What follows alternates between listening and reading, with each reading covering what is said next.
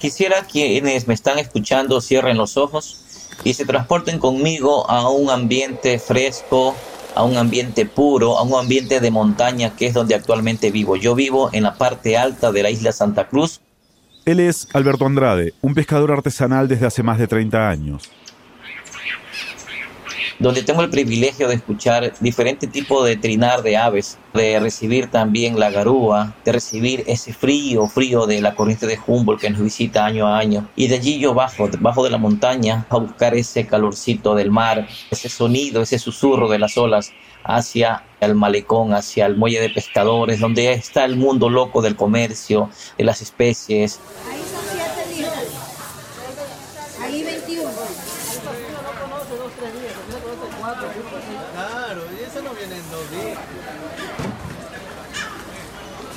Puedes ir a bucear, ir a conocer los tiburones martillos, es hermoso ver las mantas, las tortugas. Imagínate tú solamente ver animales que no hay en otras partes del mundo, como las iguanas marinas, por ejemplo. Eso es Galápagos. Eso es vivir en medio del Océano Pacífico a mil kilómetros del continente.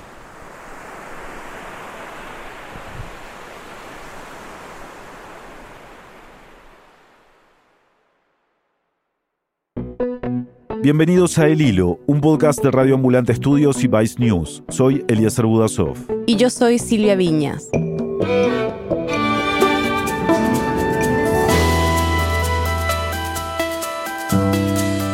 Las Islas Galápagos son un refugio para aproximadamente 3.000 especies que viven en sus aguas. Hace casi 25 años, el Estado ecuatoriano creó la Reserva Marina de Galápagos, un área protegida de más de 100.000 kilómetros cuadrados pero esto no ha sido suficiente para proteger a sus especies. Muchas de ellas migran dentro y fuera de esta área protegida. Y en los últimos años, la biodiversidad en Galápagos ha estado amenazada por los efectos del cambio climático y por la sobrepesca. Desde finales de junio, una flota de casi 300 barcos, la mayoría de China, estuvo pescando muy cerca de las Islas Galápagos. La flota pesquera industrial china nuevamente está en las inmediaciones de la región insular ecuatoriana. En Galápagos se ejecutan vigilancia y control permanente, esto luego de una alerta de que se acerca un pesquero industrial chino. La flota llega desde el sur del continente y su presencia preocupa. Ahora se mueve hacia Perú. Hoy, ¿por qué las flotas de barcos pesqueros que llegan cada año a Ecuador y otros países de la región son un problema no solo para la biodiversidad, sino también para el futuro de nuestra alimentación? Es 27 de agosto de 2021.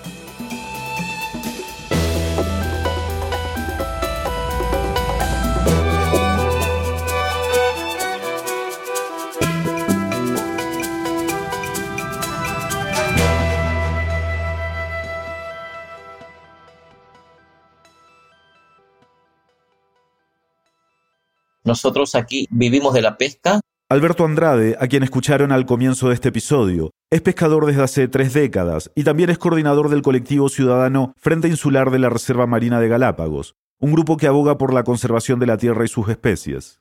La biodiversidad en las Islas Galápagos es única y la Reserva Marina Galápagos es una de las más grandes del mundo. El archipiélago tiene 19 islas y están en el cruce de tres corrientes oceánicas. El 97% de su superficie son parte del Parque Nacional. Y claro, fue ahí donde Charles Darwin encontró la información necesaria para formular su teoría sobre el origen y la evolución de las especies. Dada la gran biodiversidad en su comunidad, Alberto y sus colegas pescaban en las Islas Galápagos sin mayores preocupaciones. Eran voluntarios del Parque Nacional. Realizábamos actividades de limpieza de playas, pero no entendíamos todavía cuál era la magnitud de todo este problema. No nos decíamos ambientalistas, no nos decíamos conservacionistas. Por último, no, no sabíamos qué significaba esa terminología. Pero en 2017 algo cambió. La Armada del Ecuador capturó un buque de nacionalidad china dentro de la reserva de Galápagos. La embarcación llevaba 300 toneladas de pesca. El capitán del barco fue sentenciado como autor de un delito ambiental con agravante. Un barco con bandera china entró ilegalmente a la Reserva Marina de Galápagos. Es el caso más grande de pesca ilegal en el archipiélago. Y por eso, para entender la magnitud de la amenaza que presentan estas flotas y la sobrepesca, es importante repasar lo que ocurrió ese 2017. Fue cuando nos activamos como comunidad y fue cuando los tiburones nos unieron como comunidad para defender y gritarle al mundo el descontento de haber sido ofendidos por una parte y entender que se nos estaban llevando nuestras riquezas. Recién este año se pudo comprobar bien todas las especies que había. Ella es la periodista Michelle Carrere. Cubre temas de océanos para el medio Mongabay. Michelle nos contó que el mes pasado, a cuatro años del incidente, salió un informe con los detalles de lo que las autoridades encontraron en el buque que fue detenido. El informe se demoró cuatro años, en parte porque los pescadores le cortaron la cabeza y las aletas a muchos de los tiburones. Estas son partes que se usan para identificar su especie. Este barco tenía 7.639 tiburones a bordo, de los cuales 432 eran fetos, no habían nacido aún. También se encontraron 537 bolsas con aletas de tiburón. Y había miles de peces de otras especies. De las dos especies de tiburones que encontraron en el barco chino, nueve tienen algún grado de amenaza. Y las dos principales especies que se encontraron ahí es el sedoso, que está vulnerable, y la segunda especie más abundante es el tiburón punta blanca oceánico, que ese se encuentra en peligro crítico de extinción. Además, muchos de estos animales no estaban desarrollados, entonces no se habían reproducido. Y eso es un problema porque si son pescados antes de reproducirse no pueden dejar su descendencia en el mar que permita que la especie se recupere, ¿no? Aunque en ese momento no se sabía con tanto detalle cuánta pesca ilegal cargaba el buque chino que entró a la reserva de Galápagos, como se pueden imaginar, causó muchísima indignación entre la población local hicieron protestas, manifestaciones, y el resultado de eso fue que el barco fue detenido, la tripulación fue detenida, fue encarcelada, hubo un proceso. Y bueno, y por eso es tan emblemático también, ¿no? Porque, porque hubo una sanción. Muchas veces la pesca ilegal no es sancionada. Entonces, obviamente esto no es algo nuevo. Si hubo sanciones esa vez en el 2017, ¿por qué sigue pasando? Bueno, sigue pasando porque hay un, hay un mercado que requiere del, tiburón, por un lado. Y no hay otro lugar del mundo que reúna a tantos tiburones martillo como las Galápagos. La población de tiburón ballena también es abundante. El 99% son hembras y son mucho más grandes que en otras zonas. Pero también, por otro lado, Michelle nos explicó que la sobrepesca y la pesca ilegal continúa porque hay muchos problemas de gobernanza. Altamar es como el lejano oeste de los océanos, ¿ya? Ahí no hay mucho control sobre quién pesca, cuánto pescan, qué pescan, ni cómo. Es probable que, muchos casos de ilegalidad no se sepan, ¿no? Obviamente, como cualquier actividad ilegal, se hace, se intenta hacer en la oscuridad, no en la sombra.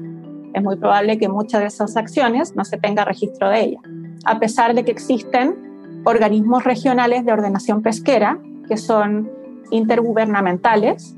Que sí imponen ciertas reglas en alta mar. Pero muchos de estos barcos que pescan cerca de las Islas Galápagos y otras costas de la región tienen un historial de romper esas reglas. Varios de los barcos que pescan frente a Ecuador y que también en su ruta pasan por el parque marino más grande de América Latina que está en se llama Nazca Desventuradas y que está en Chile, tienen prontuario de pesca ilegal. Ahora, mientras se mantengan en aguas internacionales, y no entren al territorio de, la zona económica exclusiva de Galápagos, ellos no están cometiendo ilegalidad. Y usualmente se quedan ahí. Pero esto no significa que no estén afectando la biodiversidad marina o haciendo pesca ilegal. Pero ahora la principal preocupación de los científicos es la capacidad enorme de pesca que tiene esta flota. Son muchos pescados, ¿no? Recordemos que la flota que este año estuvo pescando cerca de las Islas Galápagos está compuesta por casi 300 barcos. Cada barco es muy grande, puede un barco tener 50 metros. Y además usan estas luces que son realmente muy potentes, ¿no? Se puede ver, de hecho, en imágenes satelitales, se pueden ver desde arriba, ¿no? Desde el espacio. Y se ponen todos juntos, ¿no? Entonces hacen como un cordón, entonces realmente se ve como una gran ciudad. La gran capacidad de pesca que tienen estas flotas puede llevar a la sobreexplotación de ciertas especies. Por ejemplo, estos barcos están pescando principalmente calamar. Que es una especie que tiene una función ecológica importante porque, por ejemplo, es el principal alimento del tiburón martillo, que es una especie que está en peligro crítico de extinción. Entonces, su funcionalidad, la del calamar, podría generar, digamos, una cadena de desastres ecológicos si es que se reducen sus poblaciones. Y por otro lado, inevitablemente cuando tú quieres pescar lo que sea, ¿no? ya sea calamar o lo que sea, en tus artes de pesca van a caer otras especies. Es lo que se llama la pesca incidental. Entonces, no se sabe qué es lo que realmente están pescando estas flotas chinas. O sea, se sabe que pescan el calamar, ¿no? Porque es su, es su recurso objetivo. Pero también es probable que estén capturando otras especies, algunas de ellas en peligro. Michelle nos contó que las flotas internacionales no son las únicas culpables de esto. La misma flota ecuatoriana, al pescar otros peces, acaba pescando tiburones también. Y en Ecuador, la pesca dirigida a tiburones está prohibida. No puedes salir y decir, voy a ir a pescar un tiburón. Eso no se puede hacer. Lo que se puede hacer es aprovechar los tiburones que cayeron de manera incidental en las artes de pesca, o sea, sin querer, ¿no? El problema es que no existe un monitoreo efectivo para poder asegurar que todos los tiburones que llegan a puerto fueron pescados de manera incidental. Y se sabe que en realidad muchos de ellos son pescados de manera intencional, con la excusa de que fueron pesca incidental. Pero ahí entran otros problemas, como la corrupción. Entonces llega el fiscalizador a puerto y en su planilla llena y dice, ok, el 30% son tiburones, pero en realidad no es el 30%, se sabe que hay barcos que llegan hasta con el 80% de tiburones y le tiran ahí un par de atunes o lo que sea, pero en realidad fueron a pescar tiburones, ¿no? Pero dicen, ah, no, pues el tiburón se cayó ahí en, el anzuelo, ¿qué le voy a hacer yo? Entonces, con esa excusa, ¿no? Pero ahí, claro, entra toda una red de corrupción que parte en el momento del desembarque y a partir de ahí todo el movimiento que hace esa carga es ilegal incluyendo la venta de tiburones en el mercado negro. Y una de las rutas que está establecida desde hace ya bastante tiempo es Ecuador-Perú, mercado asiático, es decir, pasan por el Perú. Además de poner en riesgo la biodiversidad, ¿qué más está en peligro cada año con estos barcos? Bueno, y con la sobrepesca en general. Bueno, la pesca ilegal, después del tráfico de drogas y el de armas, la pesca ilegal es la tercera actividad ilícita más, más lucrativa del mundo. Se estima que son unas 26 millones de toneladas de pescados y, y, otros recursos marinos, obviamente, que son capturados ilegalmente todos los años para abastecer un mercado negro que mueve unas 23 mil millones de dólares. Entonces, en primer lugar, se trata de, de un delito enorme, de grandes dimensiones, que no está pudiendo ser, por un lado, perseguido y castigado, porque es muy difícil perseguir este delito. En segundo lugar, por, por el hecho mismo de que se está sacando una cantidad de recursos en negro que no permite saber en realidad cuánto estamos sacando, cuánto la humanidad está sacando del océano, ¿no? Digamos, lo que sabemos de lo que sacamos del mar es, es muy poquito. En realidad sacamos muchísimo más, pero no sabemos cuánto más. Entonces, cuando no sabes, tienes como una ventana de acción en negro, es difícil tomar decisiones para poder proteger a las especies porque no sabes cuánto estás sacando de ellas. Michelle nos explicó que esto también tiene que ver con problemas a la hora de decidir cómo vamos a proteger a las especies y cómo podemos generar una pesca sostenible, o sea, que deje suficientes peces en el mar para que se puedan reproducir de manera continua. Y eso es un problema que no solamente tiene que ver, no es solamente un problema ecológico, sino que también es un problema social. Como va creciendo la humanidad, como ha ido creciendo, se supone, se espera que los alimentos que provienen del mar sean la principal fuente de proteína en el futuro. Y actualmente son una fuente de proteína muy importante para muchas poblaciones. Entonces, en ese sentido, para asegurar la alimentación de la población es necesario también mantener a las poblaciones de recursos marinos saludables. Y la pesca ilegal también afecta a pescadores locales. En Perú, por ejemplo, la segunda pesca artesanal más importante es la de pota, que es una especie parecida al calamar. Y recordemos que estas flotas principalmente están pescando calamar.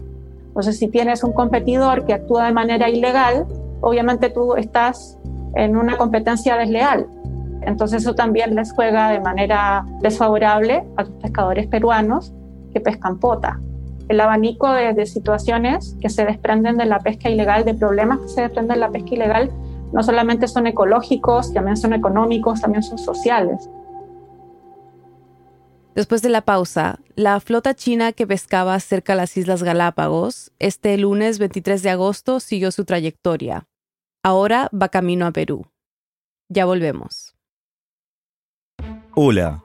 Antes de seguir con el episodio, quiero pedirte un pequeño favor que hace toda la diferencia.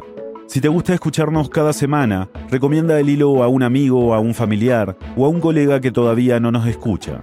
Piensa en un episodio o en un tema que le pueda interesar y mándale el enlace de nuestro sitio web o de tu aplicación de podcast favorita. Toma pocos minutos y nos ayudará bastante a que otras personas nos descubran. Desde ya, muchas gracias. Estamos de vuelta en el hilo. Ahora la flota china va hacia el límite de la zona económica exclusiva de Perú. Lo que hicieron este año es inusual en comparación a lo que ha ocurrido los cuatro años anteriores, porque los cuatro años anteriores ellos llegaban efectivamente hasta el límite de la zona económica exclusiva de Galápagos, ahí pescaban y luego empezaban a ir hacia el sur. Pero mm. esta vez no han llegado hasta el límite. Michelle dice que aún no se sabe por qué han hecho ese movimiento este año. Puede ser que sea un asunto de cómo se ha movido el recurso, que la pota esté, no se haya acercado hacia allá, puede ser. Hay algunos que se aventuran a decir que probablemente a lo mejor el, gobierno chino prohibió que se acercaran mucho a Galápagos a partir del escándalo del año pasado. No es que el año pasado haya ocurrido algo diferente a los anteriores. Pero el viaje anual de la flota china a la zona de las Galápagos ha tenido desde 2017 mayor cobertura de los medios de la región. Especialmente el año pasado, cuando incluso el gobierno ecuatoriano anunció la creación de un equipo de expertos para diseñar una estrategia de protección de las islas. Pero la real razón no se sabe. Lo único que se sabe es que ya no se acercaron y que están llegando hacia Perú. ¿La flota es una amenaza más grande para Galápagos que para Perú o otro país costero en América Latina? No, lo que pasa, o sea, la amenaza es la misma. Lo que pasa es que Galápagos es una reserva marina reconocida a nivel mundial que tiene una biodiversidad muy especial. Lógicamente que por la biodiversidad que ella alberga, hace mucho mayor ruido eh, cuando está cerca de Galápagos que cuando está cerca de otros países, ¿no? Por el peligro de que pudieran pescar estas especies. Perú también tiene muchos tiburones, por ejemplo. Pero la principal preocupación es que la flota china pesque pota ilegalmente en el territorio peruano. Los pescadores trabajan muchas veces muy cercanos a, a los barcos chinos porque pescan el mismo recurso, ¿no? Y según ellos, muchas veces y muy frecuentemente los barcos chinos cruzan hacia Perú, porque el límite, digamos, es, no hay una barrera, es, imaginario, ¿no? Es difícil de, controlar. Ahora, obviamente el pesquero sabe, de pronto se puede pasar sin quererlo, un poquito, ¿no? Pero cuando ya te has pasado varias millas, obviamente que ya sabes que, que estás donde no tienes que estar. Y es una preocupación basada en hechos muy actuales. Un reciente estudio del Global Fishing Watch analizó los movimientos de 615 buques, la mayoría chinos, que operaron en las aguas internacionales alrededor de Perú, de Galápagos y de mm, otra zona de, de, Ecuador, digamos, continental, durante el 2020, ¿ya? Y el 42% no reportó su ubicación por más de 24 horas. Entonces, eso es preocupante sobre todo cuando los barcos están en los límites de la zona económica exclusiva. Es importante recordar que no hay jurisdicción sobre alta mar y representa casi dos tercios de todos nuestros océanos, pero solo el 1% de estas aguas están protegidas. Creo que la, la meta más importante es aumentar la gobernanza para que haya más control, vigilancia y monitoreo de lo que ocurre ahí. Hacer eso es complicado porque, como dijo Michelle en el segmento anterior, altamar es como el lejano oeste de los océanos. No hay mucho control sobre quién pesca, cuánto pesca, qué ni cómo.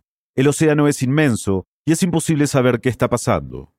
Lo que sí se sabe es que estas flotas siguen un patrón de conducta para pescar ilegalmente. Uno de los mecanismos que usan, por ejemplo, es hacer trasbordos en alta mar.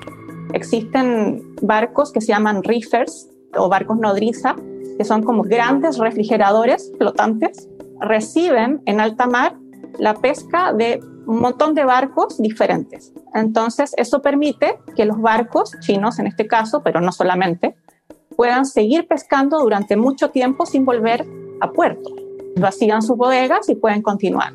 Entonces, lo que ocurre es que como se mezcla todo en los reefers, tanto la pesca legal como la ilegal, luego ya no sabes de quién es y de esa manera la blanqueas. Casi como un lavado de dinero.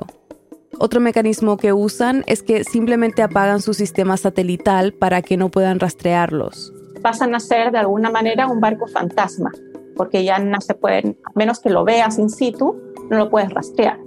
También duplican las identidades de los barcos para encubrir la pesca ilegal.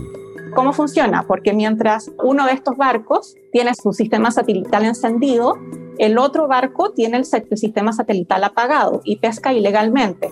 Entonces, cuando te preguntas dónde está el barco, tú miras y dices, ah, el barco está acá, pescando legalmente en un lugar donde puede pescar, pero resulta que el otro lo tiene apagado, entonces no lo ves. Entonces, es una manera de solapar, digamos, la ilegalidad. ¿Hay alguna manera de combatir eso? Bueno, sí, se está tratando, efectivamente, una de las cosas que se busca es crear sistemas que no sean alterables, ¿no? Es decir, que no se puedan manipular, pero por ahora no hay. Lo que hay son varias iniciativas que usan la tecnología para encontrar soluciones a la sobrepesca y la pesca ilegal. Uno de esos esfuerzos importantes ha sido el monitoreo satelital, porque mm, hasta hace algunos años atrás no existía eso y eso invisibilizaba más todavía lo que ocurre en el océano. Y además todo ocurre bajo el agua. Entonces, la tecnología que se ha ido construyendo para poder mirar en un computador dónde están los barcos y qué es lo que están haciendo es algo muy importante.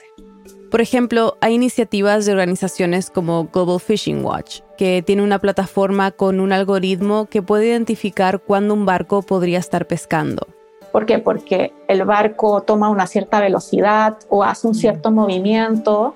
Por ejemplo, lo hace en cercos, se puede inducir que es un barco de cerco. Es una técnica de pesca que va como envolviendo a los peces, ¿no? Entonces, todo eso, ese algoritmo que tiene le permite a esta plataforma identificar una posible actividad de pesca.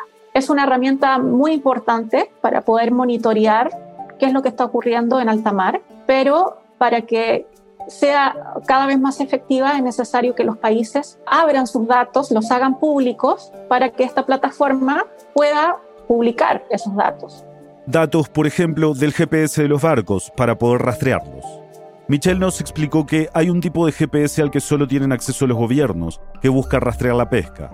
Pero al ser privado, solo se puede acceder a los datos si los países los hacen públicos.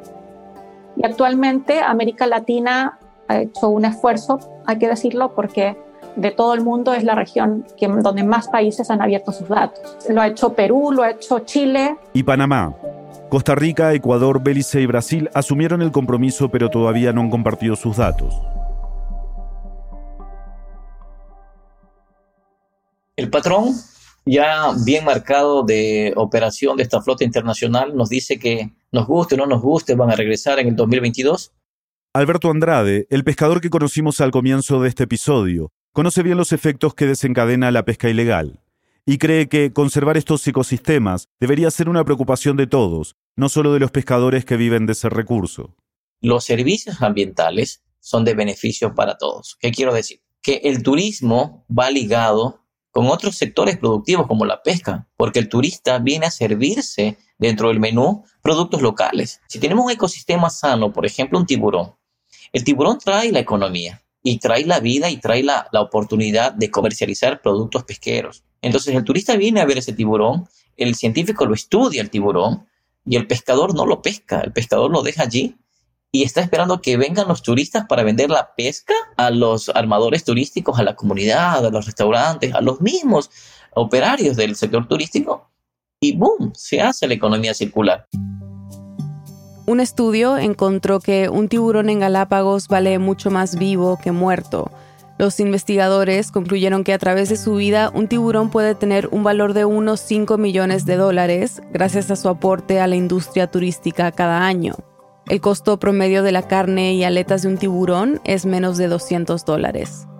Por eso Alberto dice que si la causa conservacionista no es suficiente para convencer a las personas de la importancia de proteger a las especies, espera que el ángulo económico lo sea. Hay que seguir dándole ese mantenimiento para decirle a los compañeros, no solo pescadores, a los guías naturalistas, a los científicos, a la misma población, que los servicios ambientales en Galápagos son para todos, pero de una manera equitativa, de una manera sustentable, de una manera sostenible, porque vivimos en un lugar que muchos quieren visitar, que se deslumbra a nivel del mundo y no podemos ser nosotros, los dueños de la casa, quienes realmente pongan el desorden. Y Alberto lucha por eso desde Galápagos, pero dice que a pesar de los esfuerzos de su comunidad, va a tomar mucho más para cambiar el patrón de la flota china. Quisiera decirle desde el fondo de mi corazón que no van a venir, pero creo, si hasta los meses de febrero y marzo del próximo 2022 los gobiernos ribereños no ponen un stop o al menos regulan, vamos a tener la visita de estos y tal vez muchos más barcos. Esto para mí es desalentador, con un, mañana gris, por no decir negro, en que va a continuar. Es una tarea pendiente de los cancilleres de los países, de los presidentes de los países. Tenemos que ampliar las zonas de protección, tenemos que limitar, tenemos que prohibir. Y aunque estén técnicamente pescando en aguas internacionales, es inmoral que continúen ejerciendo estas prácticas de pesca industrial insostenibles a gran escala.